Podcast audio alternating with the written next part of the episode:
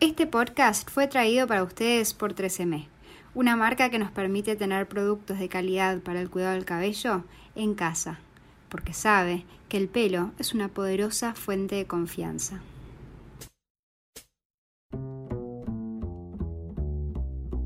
Hola, mi nombre es Camila Galfione, soy diseñadora y comunicadora de modas y emprendedora del blog The Strawberry Blonde. Bienvenidos a mi podcast, un espacio dedicado a promover la moda latinoamericana y el emprendimiento.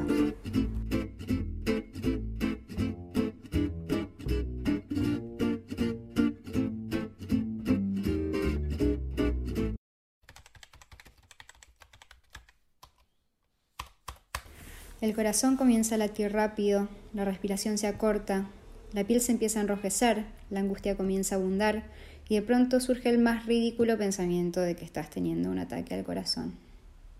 Ahí entendés que es simplemente una pequeña crisis de ansiedad.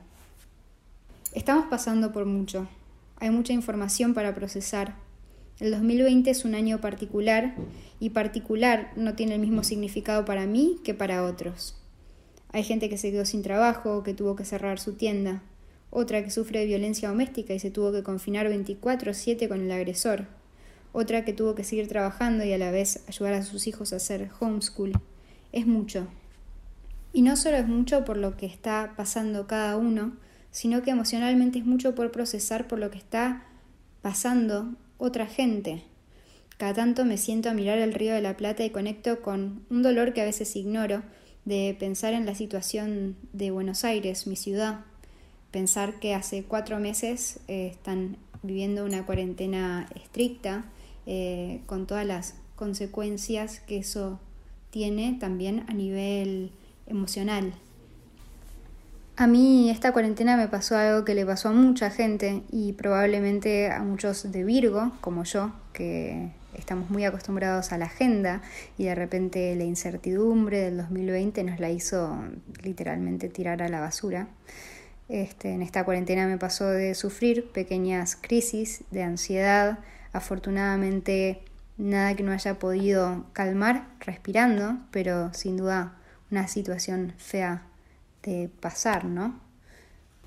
Al principio no entendía bien por qué, por qué me estaba pasando eso estaba con trabajo en un país en el que no te penalizaban si salías de tu casa y en un hogar sano.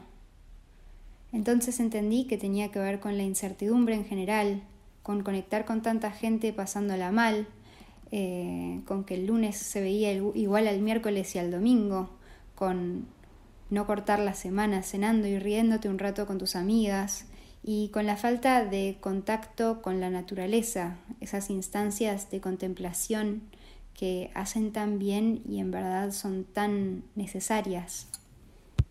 Algunos se preguntarán por qué hago este podcast. Hago este podcast porque si bien en Uruguay hoy no estamos en cuarentena, la incertidumbre sigue sobre la mesa y hay otros países que siguen confinados. Hago este podcast porque en su momento a mí me hizo muy bien saber que alguien estaba pasando por lo mismo que yo, que no era la única persona que estaba sufriendo de ansiedad. También quería darles algunas herramientas a los que están escuchando este podcast y tengan a veces pequeñas crisis de ansiedad, herramientas que por lo menos a mí me ayudaron mucho. Em, la primera fue entender que es normal tener ansiedad y sobre todo ante la incertidumbre. Es importante no sentirnos raros por sufrir a veces de un poco de ansiedad. También es importante entender cuando estamos ante una crisis de ansiedad, saber reconocerla, saber que si el corazón late un poco más rápido y que estamos pensando en la tal vez idea de que podemos estar teniendo algo como, no sé, un ataque al corazón o un, un ataque de asma o lo que sea, eh, y a la vez estamos como cortos de respiración, eh, está bueno como tener estos síntomas como manera de reconocer que estamos ante una crisis de ansiedad, también por ahí conocida como ataque de pánico, y en ese momento, nada, reconocer que no estamos sufriendo de nada más que de una simple crisis de ansiedad y respirar hasta que eso se pase. Es importante eso, tener la capacidad de reconocer la ansiedad. Em, después es importante detectar qué es exactamente lo que nos está generando ansiedad en ese momento y cómo podríamos calmarla, ¿no? A veces la ansiedad obviamente es producto de muchas cosas por las que estamos viviendo, pero a veces es como una pequeña gota que derrama el vaso y que nos hace como caer en, en, la ansiedad extrema, ¿no? Entonces, por ejemplo, algo que nos puede generar ansiedad es tener eh, muchas cosas en la lista de cosas para hacer en la semana. Entonces, si vemos que eso nos estresa, podemos arrancar haciendo, por ejemplo, las cosas que llevan menos tiempo, pero que haciéndolas van a va a disminuir ese volumen de cosas que tenemos por hacer. Em, a veces me río recordando la etapa en la que iba a la facultad, que fue como una etapa muy intensa de mi vida porque estaba escribiendo para una revista uruguaya, Dress Mix, en la que eh, también escribía para mi blog y también escribía para algunos blogs. Entonces escribía un promedio de, siete, de 5 a 7 notas por semana y a la misma vez hacía la carrera de diseño de indumentaria que ya bastante exigente es. Entonces, nada, tuve que dominar eh, nuevamente la ansiedad en ese momento y es gracioso porque una vez mi mamá eh, se levantó a las 3 de la mañana porque vio la luz prendida de mi cuarto y, me vio sentada en la cama con la agenda en la mano y me dice, ¿qué haces Camila? y en realidad estaba, estaba como con la agenda ayudándome a entender que los tiempos me iban a dar. Em, que bueno, parecía una loca, pero en realidad ayuda mucho como abrir la agenda y a veces entender que los tiempos eh, dan, ¿no? O organizar los tiempos para que den o, bueno, eh, gestionar eso, ¿no? Pero a veces sentimos que todo lo que tenemos que hacer lo tenemos que hacer ya y a veces eh, no es así y viendo que lo podemos distribuir en la semana nos ayuda a calmarnos. Después otro muy buen consejo es poner nuestros límites y nuestros horarios. Yo personalmente trabajo freelance y tengo una amiga de Buenos Aires que también. Y el otro día justo hablábamos de lo difícil que fue esta cuarentena, en el sentido de que estar todos los días en casa hace que por ahí el otro piense, o hacía que por ahí el otro piense, que estábamos siempre disponibles, em, porque por ahí nos salíamos a comer con amigas, o sea, no, no, no, no, había otra opción que estar en casa. Y a veces está bueno eh, determinar nosotros nuestros propios horarios, ¿no? Y, no importa que no nos vayamos a comer, eh, termina mi horario de trabajo, que lo establezco yo y, lo respeto y está bueno que como los otros también lo puedan eh, respetar eh, y obviamente nadie lo va a respetar si nosotros no lo decimos, ¿no? Em, yo al principio de la cuarentena mm, no me tomaba el fin de semana y antes de la cuarentena tampoco me tomaba los fines de semana muy en serio em, y si podía trabajar lo hacía.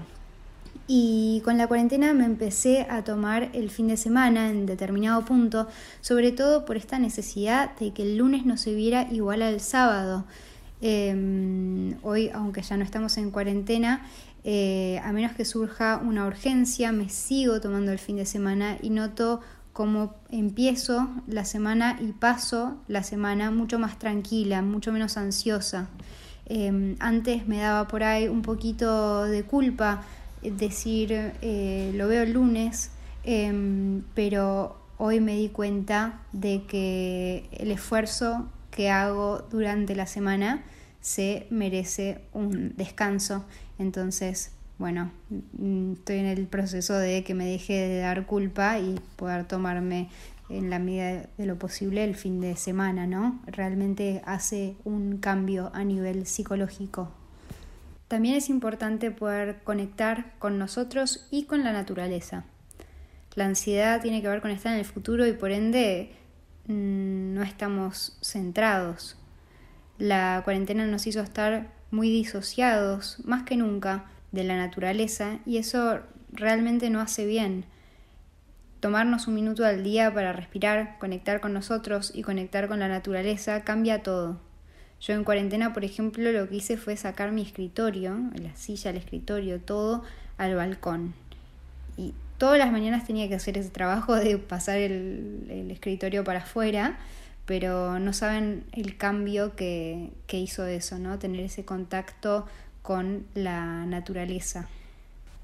El quinto y último consejo es no temerle a la ansiedad.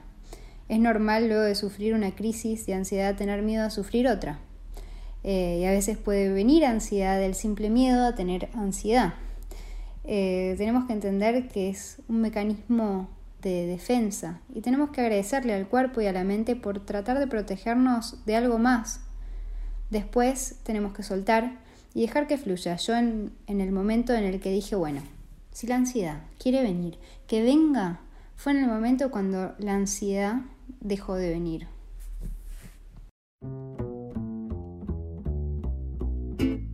Muchas gracias a todos los que están acompañándonos hoy. Los que quieran seguir explorando el universo de la moda pueden entrar a www.thestrawberryblonde.com y acuérdense que también pueden dejar sus comentarios abajo, rankear mi podcast o suscribirse a mi programa si les gustó este episodio y escuchar un próximo el lunes que viene.